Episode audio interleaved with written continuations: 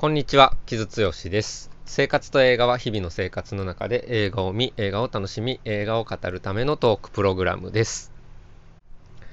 はい、えー、いつものレギュラー配信でですね、今週はソロでございます。9月15日から結構いい映画がダダダと公開されるんですけれども、今日はその中でも特に傷の一落ち作品を紹介しようかなと思っております。まあ、この、えー、エピソードの最後で、その今週紹介される作品もちょっと、えー、言及しようかなと思ってるんですけど、まずは、え今週取り上げたい作品の話を、えいたします。はい、今週はジャファル・パナヒ監督の「熊はいない」という作品でこれも9月15日から全国順次公開の作品です、え、ジャファール・パナヒイランの映画監督ですねまあもうそこそこのベテランというか1960年生まれで、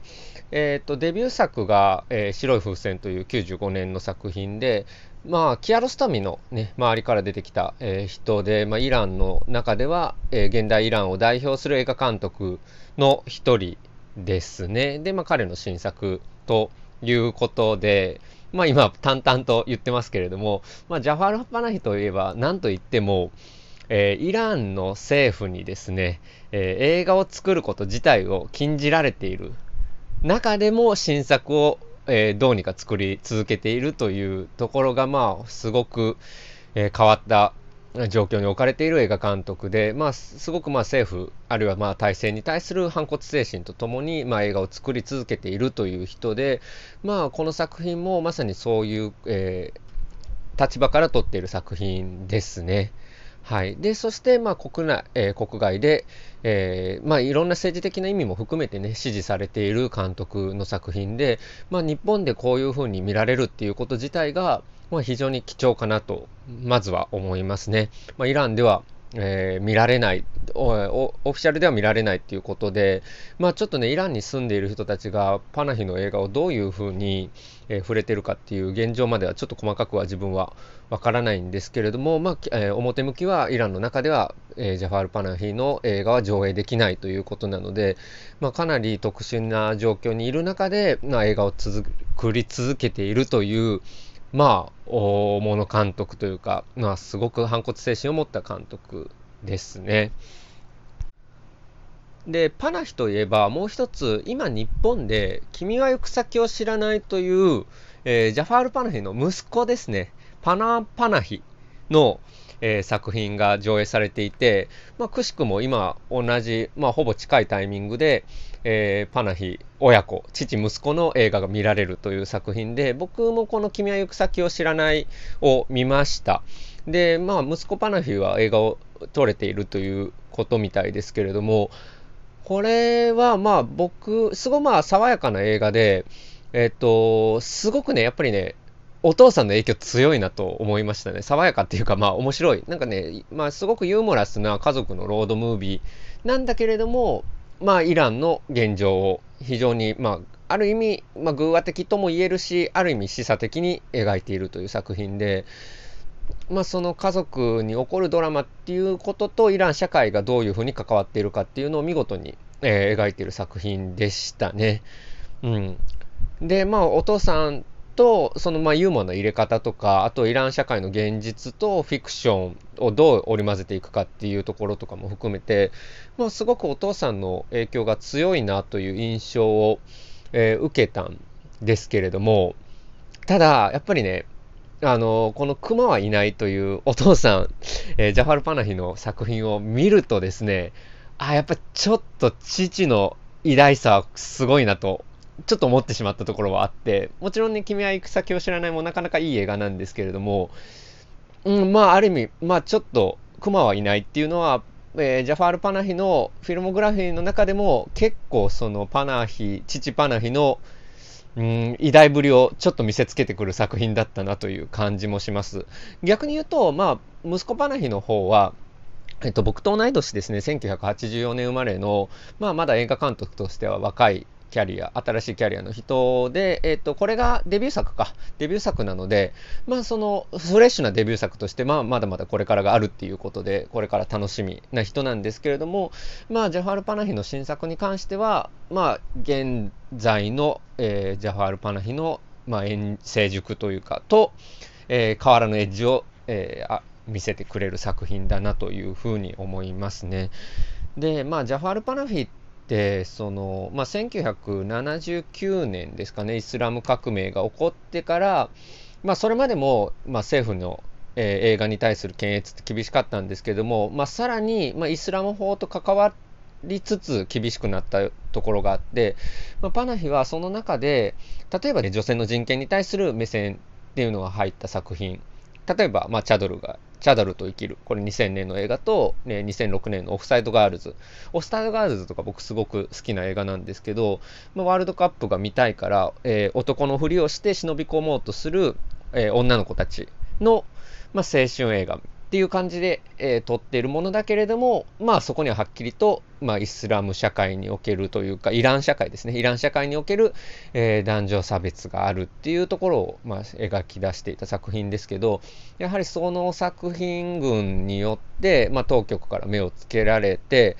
えー、っと、あと2009年に、その野党を支持するムーブメントが、えー、結構大きめにあった時にイランで、まあ、パナヒもそこを大々的にコミットしたことによってより目をつけられてで2010年に、えー、20年間の映画制作禁止を言い渡されたというのが大きいですね。そして海外渡航もできないということになっています。がまあなんとか映画を作り続けてるんですよね。でやっぱりそこのその映画制作を禁止されたもののことに直接的なリアクションとしては、2011年の、えー、これは映画ではないという作品で、これもう本当に、あれですよね、ケーキの中に USB を隠して、えー、カンヌ映画祭に送ったみたいな話も あるぐらいすごい状況で作られた映画で、えー、そして、え、国外に出された映画で、えまあ、ドキュメンタリーとなっているんですけれども、しかも、だからその軟禁されているというか、家の外に出られない、目立たないように、パナヒの状況を、えー、映したドキュメンタリーということになっているんですけれども、そこに、まあなんか、なんじゃこれっていう、これ演出なの何なのみたいな変な不思議なエピソードが入ってくるっていうので、なんか、あの、一日自分の姿を自画像的に写した作品って聞くとつまんなそうなんですけど、面白いんですよね、それが。まあ、80分もないぐらいの映画なのかな短い作品なんですけれども、まあ、それが面白くて、で、かつ、それを、これは映画ではないっていうタイトルで作ったわけですよね。で、まあ、これが映画ではないってていうのはもちろんその映画を制作禁止されているからっていうことに対する、まあ、皮肉であると同時にまあなんかドキュメンタリーとフィクションの境界はどこなのかみたいなあの、まあ、映画とは何かという問いがそこであるんですよね。うん。そこがやっぱりすごく面白いところだと思っていて、パナヒの近年の映画ですね。近ここまあ10年、15年ぐらいの映画とかって、非常にドキュメンタリーとフィクションの境界が曖昧になっているっていうことと同時に、じゃあその映画っていうものは何なのかっていう問いが立ち上がってきている。うん、で、まあそのパナヒの一日を描いた、えー、これは映画ではないっていう作品は、まあ、どこまで演出なのかって僕言いましたけど、まあ全部演出といえば全部演出なんですよね。うん、そのまあ、映画ってそれでね、まあ、編集も入っているし、まあ、カメラでどこを切り抜くかっていうところ時点でまあ恣意的なわけですから。けれどもやっぱりそのパナヒが家に閉じ込められている状況そして、まあ、映画を撮ってもそれがイランで公開できないであるとか海外に出すにも非常に苦労するっていう状況であるとかは全て現実なわけですよね。だから映画がどれだけ虚構であろうとも何かしら現実になってしまう。だから全て演出であってでも全て同時に映画で、えー、現実であるっていう。そしてそれが映画であるっていう感覚があってですね、まあ、すごく知的なやり方で、映画っていう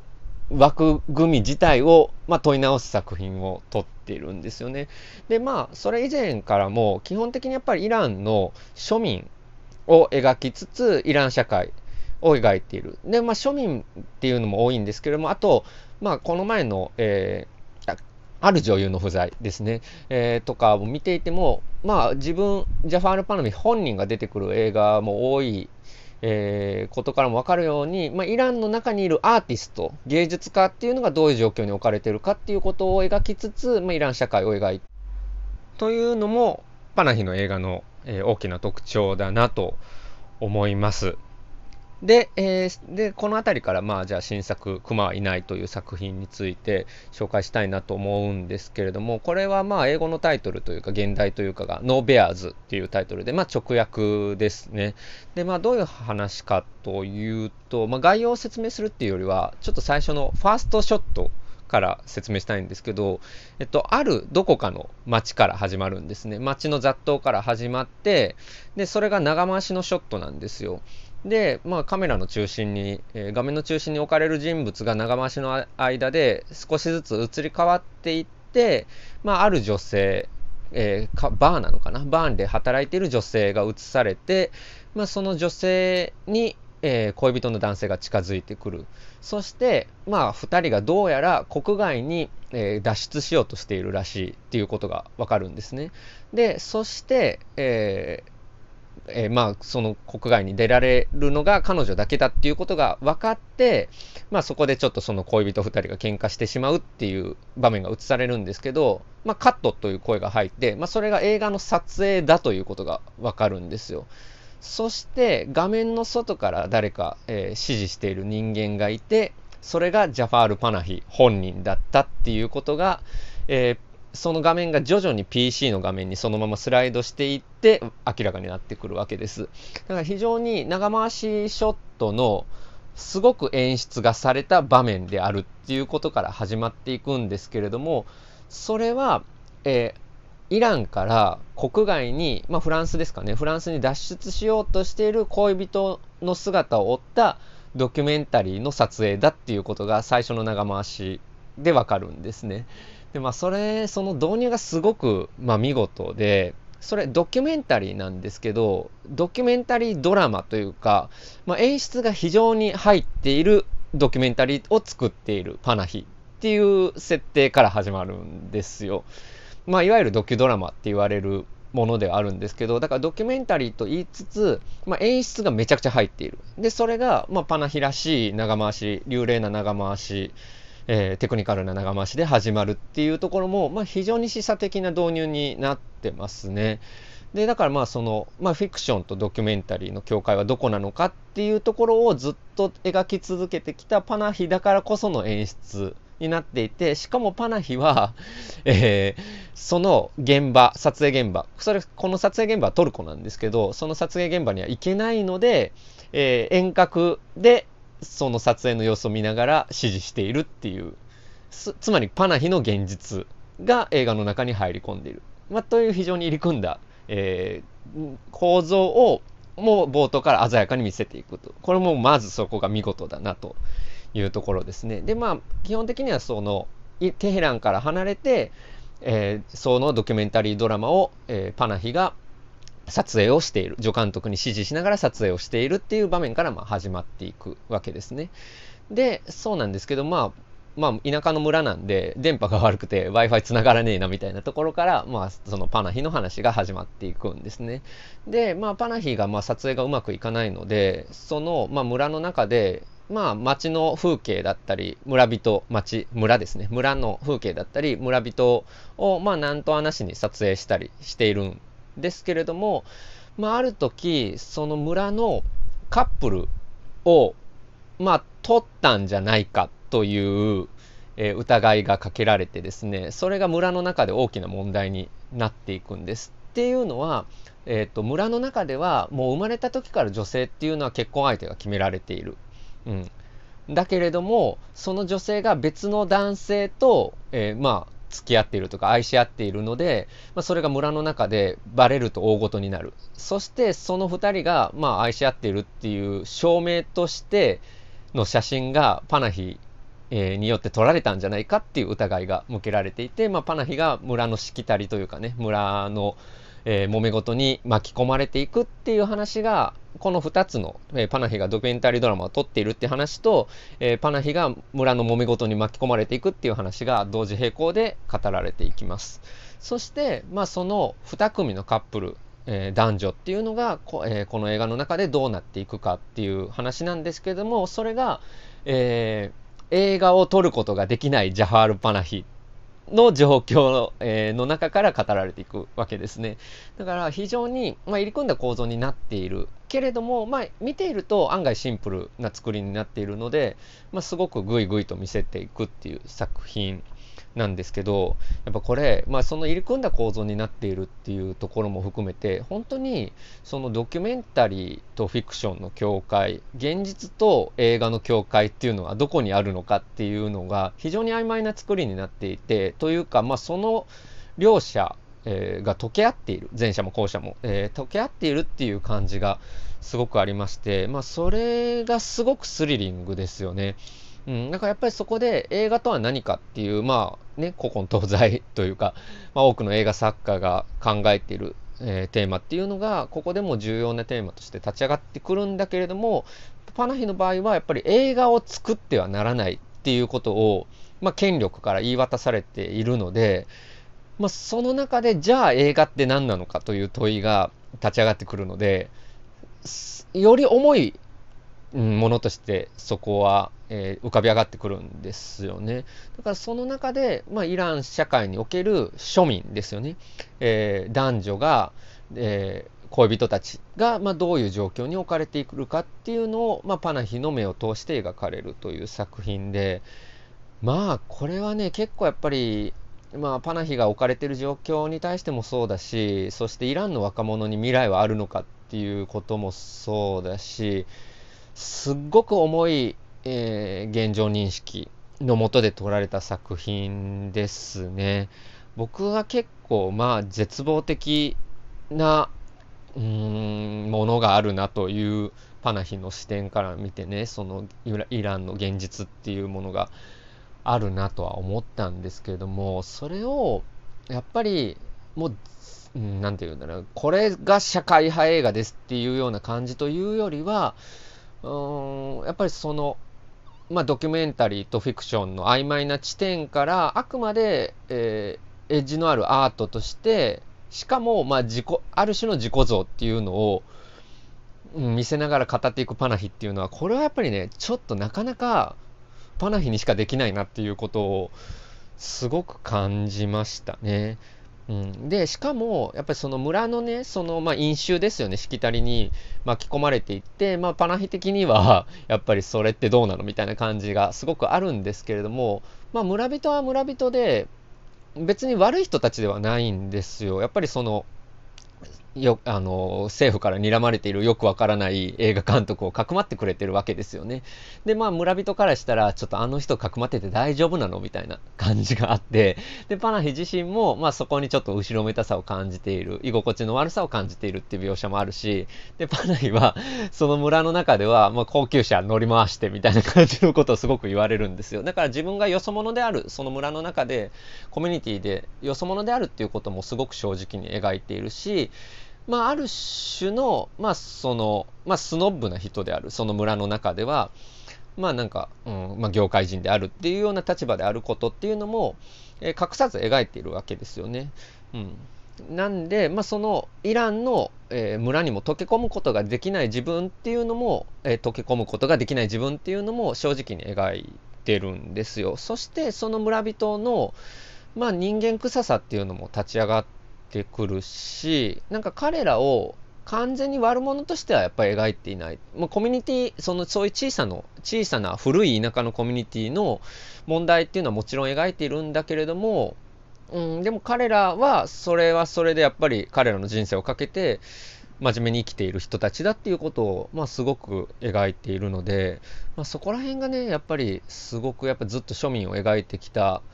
うん、パナヒらしさだなというふうに思いましたしあとまあ出てくるキャラクターたちもすごく、えー、魅力的で、まあ、助監督のレザだったりとかあるいはその村の中で、えー、止めてくれてるガンバルという青年というか、まあ、中年ぐらいになってるのかな。彼もすごく魅力的なんですけど、まあ、その彼のお母さんと交流していく中で、まあ、あんたちょっとこれ、あの、健康のためにこれ飲みなさいみたいなことを言ってくるとか、まあ、すごくね、あの、村にいるおばあちゃんというか、おばあちゃん、うん、っていう感じもあって、そういう人間臭さがいろんなところに入ってるんですよね。うん、だから、まあ、そのイラン社会っていうのは問題がたくさんあるんだけれども、庶民はその中で精一杯毎日を生きているっていうことが、うん、すごく説明的にではなく、まあ、滑車されていくわけです。ただ、やっぱりその中で、えー、その古いしきたりであるとか、まあ、飲酒から、えー、外れる人たち、特に若い世代っていうのが、あとアーティストですね。うん、アーティストっていうのが、えー、やっぱり未来がないんだっていうことも、まあ、すごく出てくるわけです。で、これはまあ、ラストシーン、まあ、ラスト、まあ、20分ぐらいっていうのが、まあ、すごく、えー、そのパナヒが、えー、イラン社会に考え、イラン社会に対して見ている現実っていうのを、えー、見るものにも突きつけてくるっていう、え、映画なんですけれども、まあ、そこは、え、しっかり見てほしいなという作品ですね。で、まあ、すごくやっぱりそこに、うんまあ、現実、厳しい現実の認識があってですね、で、これ、まあ、映画とは何かっていう、えー、主題が入ってるんですけれども、それが変にメタフィジカルっていうか、まあ、なんか、その哲学的な、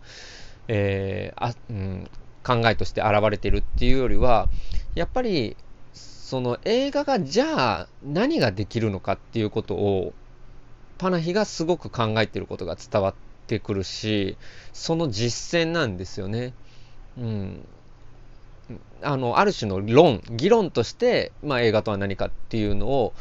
楽しんでいるっていうのではなく、まあ映画、そして映画を作る自分っていうのに何ができるのかっていうことをものすごく切実にうん向き合ってる作品なんですよ。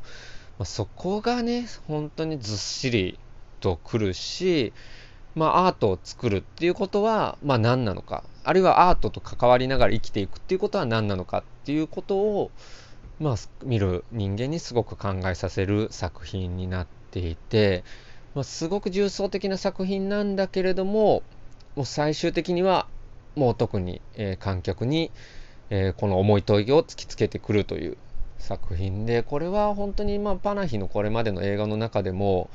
まあ、屈指だしある意味その自己像というかを、えー、ドキュメンタリーとフィクションの境界から、えー、浮かび上がらせていくっていうところも含めて、まあ、円熟味をすごく感じさせる作品で、まあ、素晴らしい作品だなと思いましたね。うん、ので、まあ、そして、まあ、この映画の後に、えー、っと、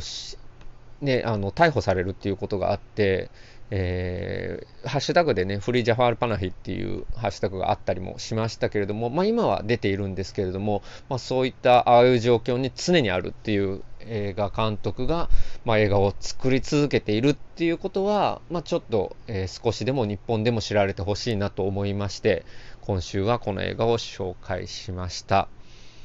うん、ですね。